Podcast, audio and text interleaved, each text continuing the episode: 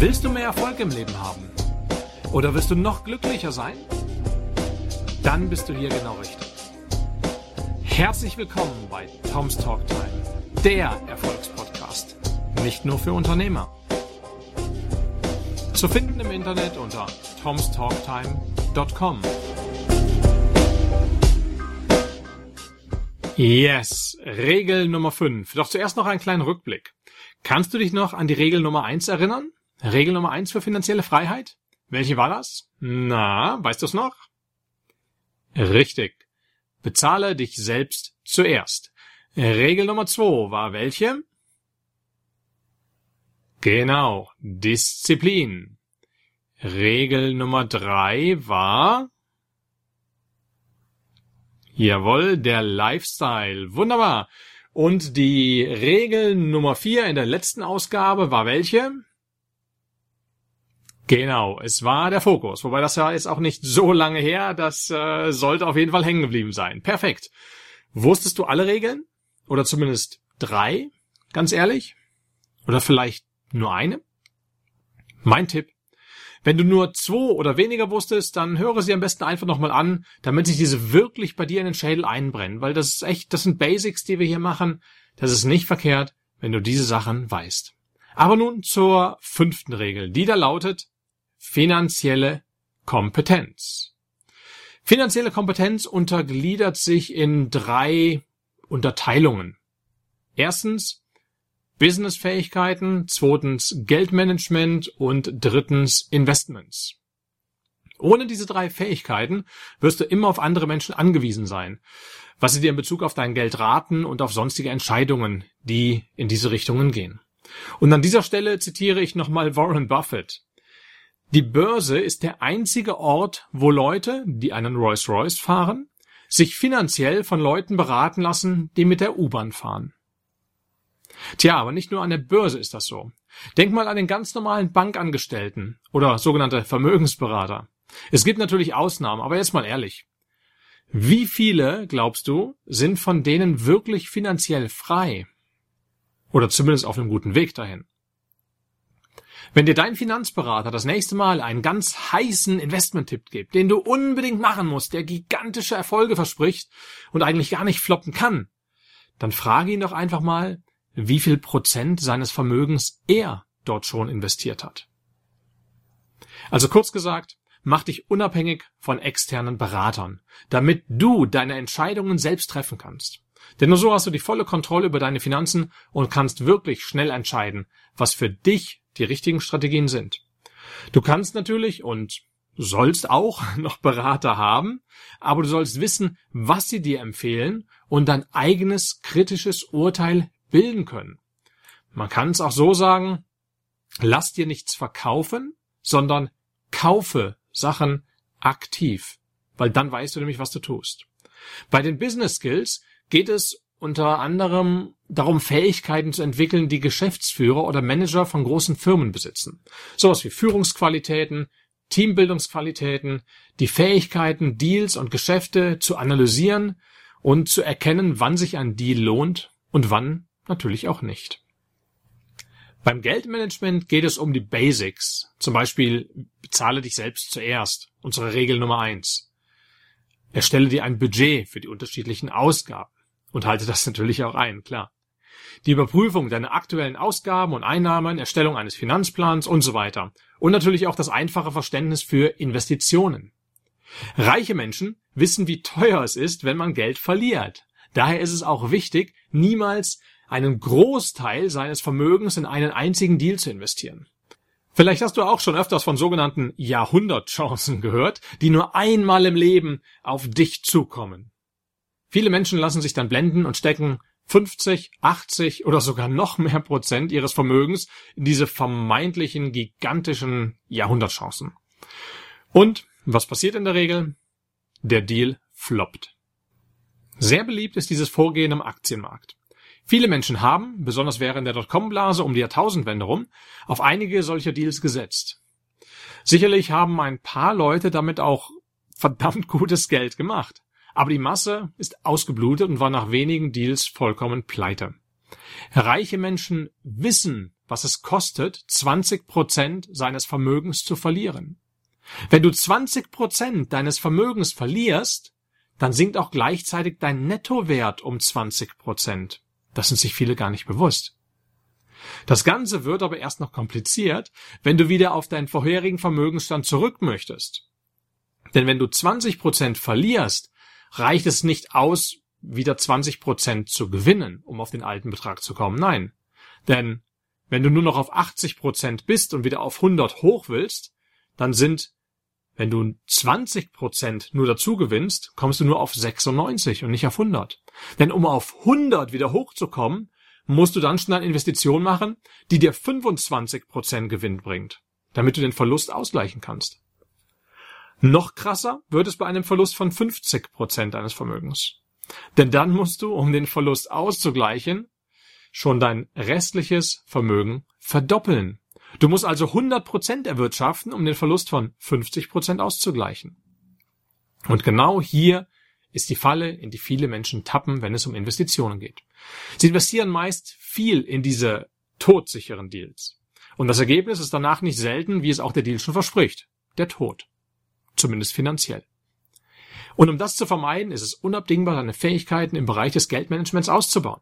Denn auch hier gibt es natürlich Risiken. Schauen wir uns mal die vier Hauptrisiken an. Das erste Hauptrisiko ist ein finanzielles Missmanagement der Firmen, in die du investiert hast. Wenn zum Beispiel die Geschäftsleitung eine Fehlentscheidung trifft, welche die Firma in den Ruin treibt, dann sinkt natürlich der Wert der Firma, welcher sich wiederum auf deine Investition niederschlägt.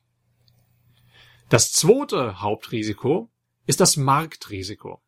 Als Beispiel sei hier erneut die Dotcom-Blase um die Jahrtausendwende genannt. Hier ist ein gesamter Markt zusammengebrochen, der sämtliche Firmen mitriss. Und da ist vollkommen egal, ob zu Recht oder zu Unrecht, spielte dabei keine Rolle. Der gesamte Technologiebereich ging den Bach runter.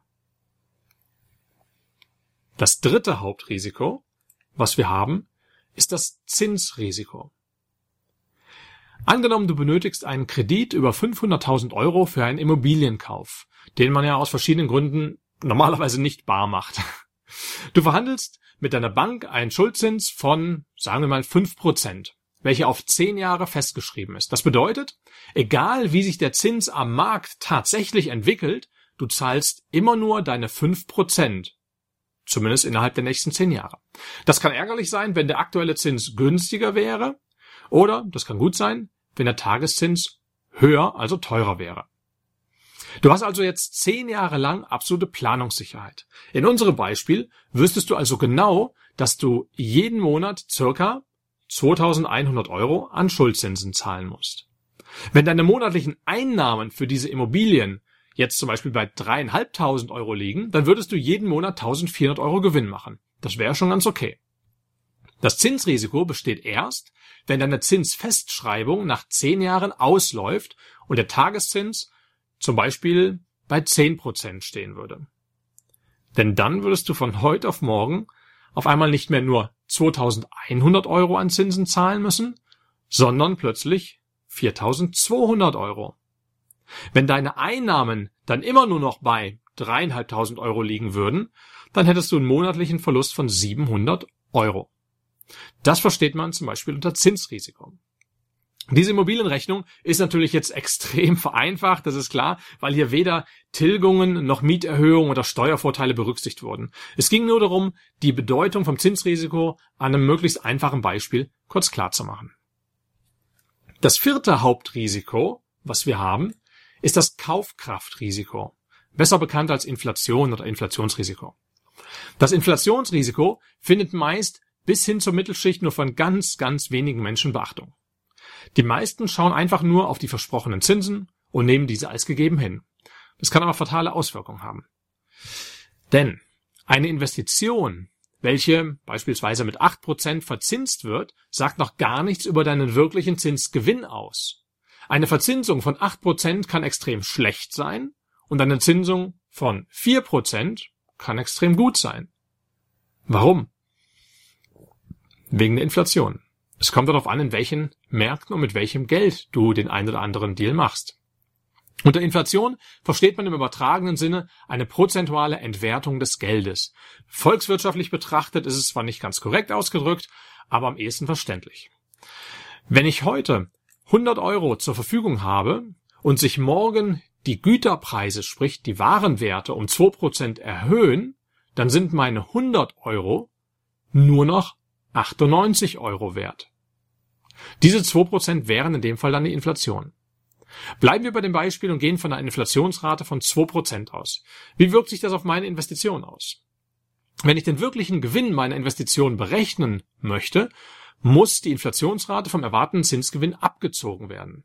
Wenn ich zum Beispiel einen festgelegten Zinssatz von 8% erhalte, die Inflation 2% beträgt, dann habe ich in Wirklichkeit aber nur 6% Gewinn gemacht. Problematisch wird es erst, wenn ich mein Geld einfach nur auf das gute alte Sparbuch bei meiner Hausbank lege. Dort bekomme ich ja immerhin stolze 0,5% Zinsen auf meine Ersparnisse. Und wenn die Inflation 2% beträgt, dann vernichte ich regelmäßig 1,5% meines Kapitals. Also im Klartext gesprochen, ich lege mein Geld an, damit es weniger wird. Also bisschen seltsam.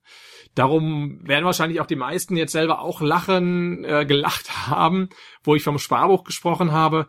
Das ist eigentlich eher noch so aus der älteren Generation. Da kennt man noch das Sparbuch, da war das die gute Anlage.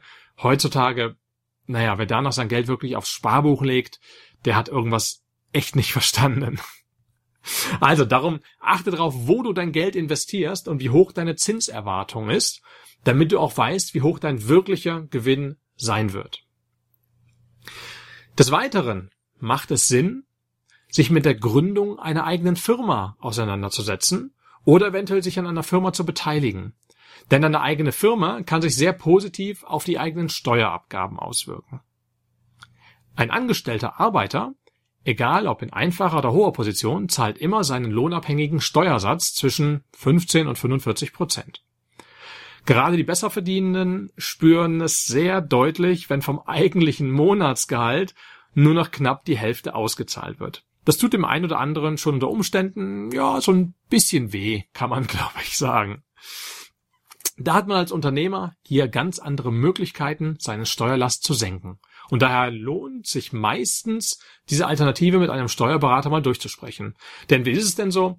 Die meisten Leute bei uns jammern doch immer nur, wie hoch die Steuern sind und wie böse der Staat ist und was nicht alles nicht geht und so weiter und so weiter, anstatt mal wieder nach einer Lösung zu suchen, wie man das ändern kann.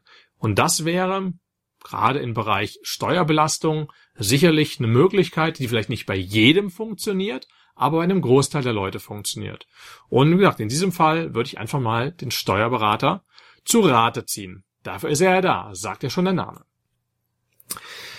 Ja, du siehst also, wenn du deine finanziellen Entscheidungen selber treffen willst, ist es von Vorteil, sich eine gewisse finanzielle Kompetenz anzueignen.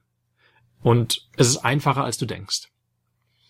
Es gibt noch eine wichtige Regel, welche bei Investitionen beachtet werden muss.